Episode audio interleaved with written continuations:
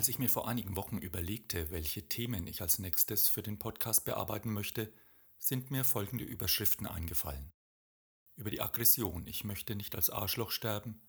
Jede Enttäuschung ist eine Täuschung, sei froh. Rückenschmerzen, welcher Schmerztyp bist du? Als ich mir den Notizzettel ansah, dachte ich, das kannst du doch niemandem zumuten. Heutzutage will man von Themen hören und lesen wie Erfolgreich durch die Krise, fünf Tipps für eine glückliche Beziehung, so wirst du erfolgreich, in drei Tagen zum Bestsellerautor, mein Weg zum Millionär oder besser noch Milliardär, ohne mich anstrengen zu müssen. Und schon hatte ich ein Problem.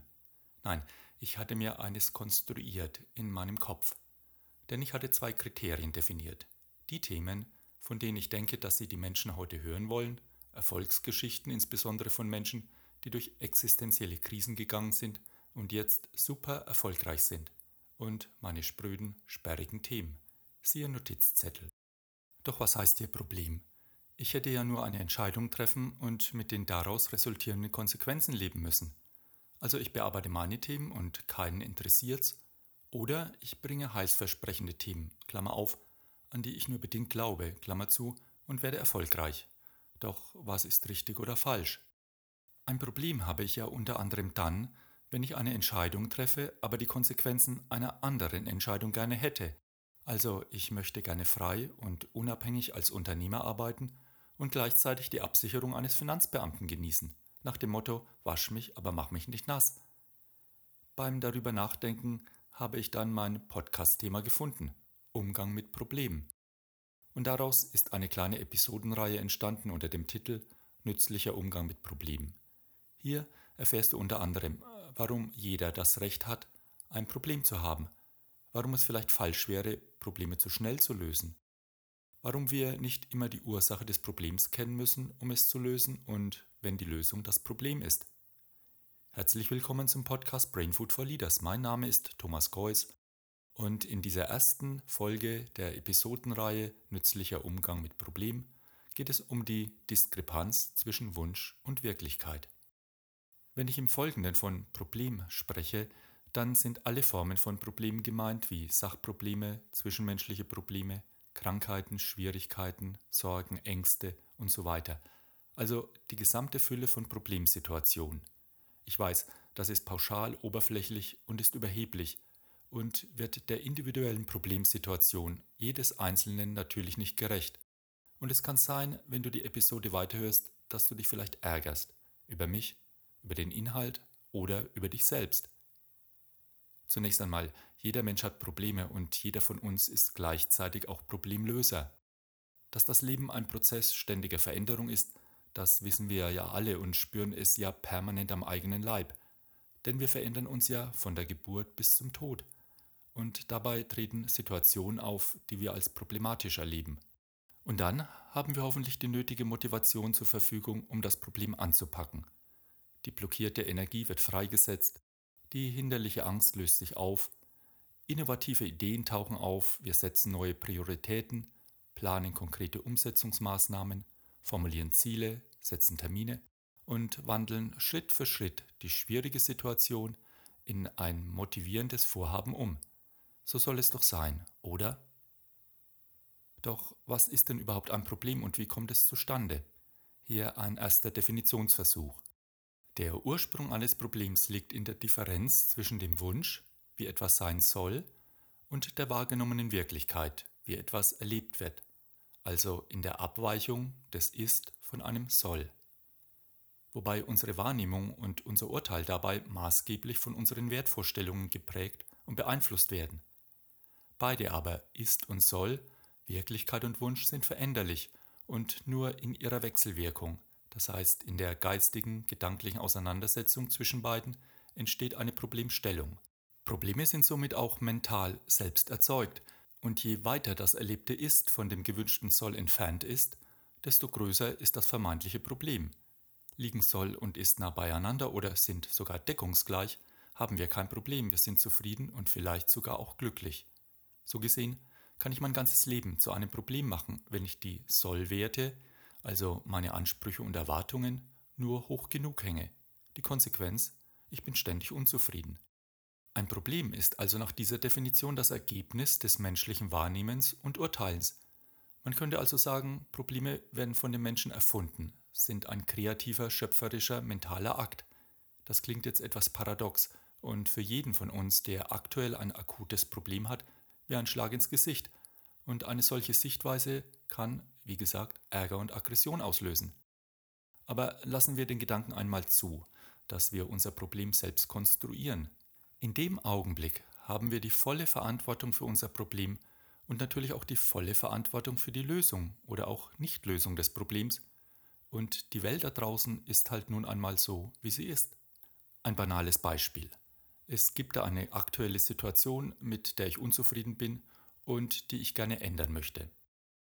Die Waage, die das Gewicht meines in Anführungsstrichen Astralkörpers anzeigt, hat in den letzten Wochen unerwünschte Ausschläge nach oben angenommen, Meinen Gürtel musste ich schon um drei Schnallenlöcher erweitern. Das ist messbar und ein Fakt, also ist. Und bevor ich auf XXL Kleidergröße umsteige, sollte ich vielleicht etwas unternehmen, zum Beispiel die Ernährung umstellen, mich mehr bewegen. Das ist aber schon ein Lösungsansatz. Das Soll wäre zum Beispiel, das alte Kampfgewicht wieder wie vor 30 Jahren auf die Waage zu bringen. Das ist der Wunsch. Ich kann es auch anders formulieren. Ich möchte den zukünftigen Zustand, dessen Eintreten ich befürchte, verhindern. Oje, oh bevor ich meine berufliche Karriere als XXXL-Model starte, sollte ich doch meine Essgewohnheiten ändern und meinem Körper ein Sofortprogramm verschreiben. Noch ist nicht viel passiert, außer dass ich eine Diskrepanz zwischen meinem Ist und einem Wunsch, wie es sein könnte, verspüre. Ob diese Diskrepanz, diese Spannung ausreicht, um das Gewichtsproblem anzugehen, ist damit jedoch noch nicht geklärt. Ich könnte das Problem auch ganz schnell auflösen, indem ich mich für eine Curvy-Model-Karriere entscheide. Problem gelöst. Es gibt aber auch Situationen, in denen sich Menschen gar nicht einig sind, was überhaupt das Problem ist, geschweige denn, was nun getan werden sollte. Das kommt daher, dass Menschen verschieden sind und ein und dieselbe Situation ganz verschieden wahrnehmen und beurteilen. Wenn ich also am Abend mit einer Tüte Chips auf der Couch liege und meinen XXXL Körper pflege, während meine Frau meine XXXL Designerklamotten bügelt, das Abendessen kocht und meine zarten Füße massiert, habe ich zunächst einmal mit meiner Ist-Situation und Soll-Situation kein Diskrepanzerlebnis. Du merkst schon, ich habe mich für die Modelkarriere entschieden. Ich habe kein Problem, mir geht es gut und ich möchte diesen Zustand auch nicht verändern. Wie das meine Frau erlebt? Keine Ahnung. Erlebt sie auch keine Diskrepanz bezogen auf ihre Situation? Alles bestens. Ist sie mit ihrer Ist-Situation jedoch unzufrieden, weil sie sich als Soll-Situation auch die Couch, also meine Ist-Situation vorstellen könnte, hat sie ein Problem, ich nicht. Es könnte dann jedoch sein, dass sie ihre Ist-Situation mit meiner Ist-Situation in Verbindung bringt und so eine Diskrepanz erlebt und ein Problem konstruiert, und vielleicht ihre Problemsituation auch zu meiner machen möchte. Und so könnte es dazu kommen, dass meine und auch ihre Wirklichkeit neu beurteilt werden und auch ich ein Problem bekomme. Man kann somit schon mal feststellen, dass das Problemlösen deshalb schon mit dem Wahrnehmen und Problematisieren einer bestimmten Situation beginnt. Und es endet erst, wenn wir es erreicht haben, dass die Situation sich unseren Wertvorstellungen entsprechend tatsächlich verändert hat. Viele Problemsituationen unseres Alltags sind so einfach, dass wir eine Entscheidung treffen und danach handeln, ohne tiefer darüber nachzudenken. Ein solch einfaches Problem liegt vor, wenn wir ohne langes Überlegen wissen, wie wir uns zu verhalten haben, damit das Problem gelöst wird. Das ist immer dann der Fall, wenn wir ähnliche Situationen schon häufiger erlebt haben und gelernt haben, uns richtig zu verhalten. Das verbuchen wir dann unter dem Begriff Routine und implizites Erfahrungswissen.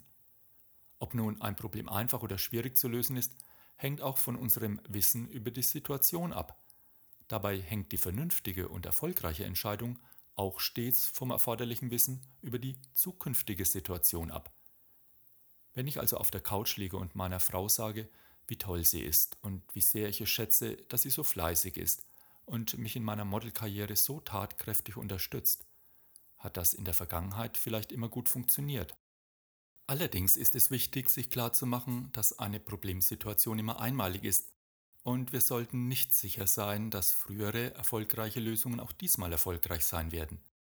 Sich also nur auf seine Erfahrung zu verlassen und sich dadurch neuen Lösungsoptionen zu verschließen, ist nicht hilfreich. Das bedeutet nicht, dass die Erfahrung keine Rolle spielt. Wer schon öfter mit einem ähnlichen Problem konfrontiert war, hat hoffentlich eine Menge dabei gelernt. Vor allem kann man aus Fehlern lernen, die offenbar keinen Erfolg gebracht haben. Dieses Lernen, wie man Fehler vermeidet, stellt vielleicht unseren größten Wissensschatz dar. Wir sehen, ein Problem ist nicht etwas unabhängig von uns in der Außenwelt existierendes, sondern das Ergebnis unserer Beurteilung einer Situation. Meist startet unser Problementstehungsprozess mit einem vagen Gefühl. Etwas ist nicht in Ordnung oder es bahnt sich eine ungünstige Entwicklung an, der wir entgegenwirken sollten. Manchmal wird dieses Unbehagen hervorgerufen durch eine Beobachtung, die eine Abweichung der tatsächlichen von einer erwarteten oder erhofften Entwicklung anzeigt. Zum Beispiel, Kundenaufträge kommen nur noch spärlich in mein Unternehmen rein. Unser Sohn reagiert auf die Frage, na wie geht's dir? Bestenfalls nur noch mit gut oder Schweigen. Das nächtliche Zähneknirschen nimmt zu, der Rücken schmerzt immer stärker. Mein Chef wird mir gegenüber immer formaler und distanzierter. Die Waage irrt sich ständig, die ist vermutlich kaputt, ich schmeiß sie weg und kaufe eine bessere. Solche Beobachtungen sind Signale, die uns spüren lassen, dass etwas geschieht oder geschehen wird, das für uns von Bedeutung sein könnte. Aber solche Anzeichen stellen noch keine Problemsituation dar. Wir haben so ein Gefühl, dass Wunsch und Wirklichkeit langsam auseinanderdriften. Ob also der Ausgangspunkt in einer Veränderung der Wirklichkeit liegt oder aber in der Änderung meiner Absichten, immer liegt der Ursprung eines Problems in der Differenz zwischen Wunsch und wahrgenommener Wirklichkeit – in der Abweichung des Ist von einem Soll. Wir beurteilen also unsere Wirklichkeit und unsere Wunschvorstellungen und Ziele von unseren Wertvorstellungen und Absichten aus, die sich natürlich auch ändern können. Fällt dieser Abgleich zu unserer Zufriedenheit aus, stehen Wunsch und Wirklichkeit in Einklang und wir empfangen auch keine Impulse, dass sich da was ändern könnte, dann sind wir in der Regel glücklich mit der Situation und haben kein Problem. Besteht oder droht eine Diskrepanz, dann ist das der Auslöser, die Situation zu problematisieren. Ganz allgemein gesagt ist der ganze Problemlösungsprozess darauf gerichtet, die wahrgenommene Diskrepanz zwischen Wunsch und Wirklichkeit zum Verschwinden zu bringen. Ob die Lösung dann eine nachhaltige und langfristige Veränderung mit sich bringt, bleibt jedoch dahingestellt. Wenn wir diesen konstruktivistischen Denkansatz etwas abgewinnen können, dann wird deutlich, dass unser Urteil über die Welt mehr über uns aussagt als über die Welt selbst unser Wissen reflektiert dann nicht die Welt, so wie sie ist, sondern so, wie wir die Welt fühlen und denken. Meine Wirklichkeit, meine Wünsche und die Diskrepanz zwischen ist und soll, also mein Problem, bleiben untrennbar mit meiner Person verbunden und sagen mehr über mich aus als über den vermeintlich objektiven Sachverhalt. Manchmal sind wir so in unser Problem verstrickt und würden uns hierbei gerne befreien und wieder in Kontakt kommen mit unseren Wünschen und Zielen.